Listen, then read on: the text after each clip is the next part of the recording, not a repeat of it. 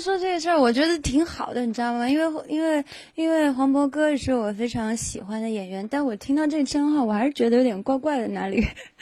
对，然后挺好的吧？如果说能够像黄渤哥一样，就是像他一样，也可以演得非常好，然后又是有票房的演员，我觉得很好。嗯嗯，没有成就感，也没有压力，我觉得一切都是碰巧，刚好赶上了。我就是年前，嗯，拍的戏都是在呃。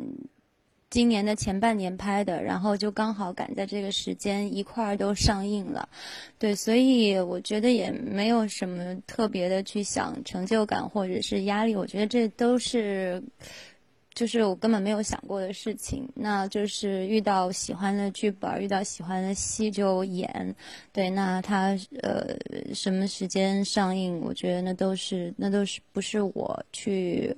管的事儿，对，那就是好好的拍戏吧。如果有一天我突然变老了，你还会喜欢我吗？杨子姗主演的电影《重返二十岁》获得了好口碑和高票房。你这样做真的值得吗？不要再回头是岸。电影讲述了一位七旬老奶奶变身成妙龄少女的故事。而在现实生活中，杨子姗却不希望这样的事情发生在自己身上，因为她认为现在才是最美的时光。我不想说话，是。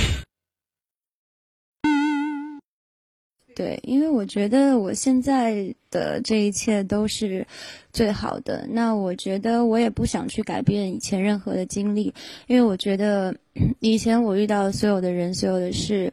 都造就了现在的我。我觉得所有的东西都是命运的安排，一环扣一环的。当中的某一个环节变了，我觉得，呃，我一定就不会是现在的这个样子。而我觉得我现在拥有的生活，拥有的一切，嗯，都让我觉得非常的满足。对，所以我并不想回到任何时刻。我觉得，我希望把现在所有的美好的东西延续延续下去。二零一三年，杨子姗因主演赵薇的导演处女作《致我们终将逝去的青春》成名，并被外界称作“薇女郎”。每一次访问，赵薇总是杨子姗绕不过的话题，而杨子姗在私下也非常关注这位伯乐兼好友的动向。我经经常看到他，我们也经常聊天啊什么的，提到他，我觉得很正常的事啊。我们每天跟公司的人在一块聊天的时候，也每天都会离不开有他的话题的生活，对，所以我觉得我很习惯，嗯，因为他自己有非常多自己的事情，我不可能事事都去找他，而且我也是一个比较有自己主意的人吧，就是 当我自己能做得了决定的时候，我会自己去。呃，下一个决定。那如果遇到那种比较犹豫不决的事情的时候，可能会可能会去稍微问一下他的意见，这样。与众多演艺圈年轻的女演员不同，杨子姗几乎鲜有绯闻，而她对自己的恋情也十分坦诚。与台湾演员吴中天因戏结缘，感情稳定。吴中天只要有时间，就会陪着杨子姗完成各种通告，让人羡慕。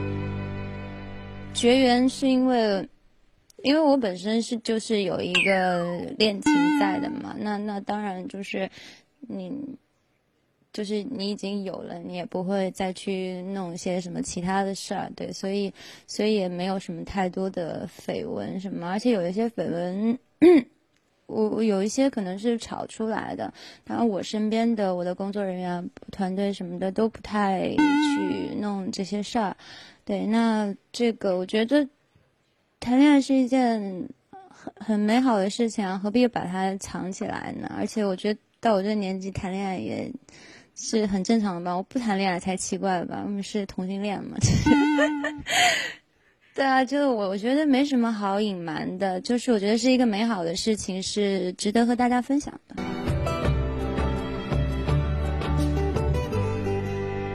你看不到还拄着拐杖的吗？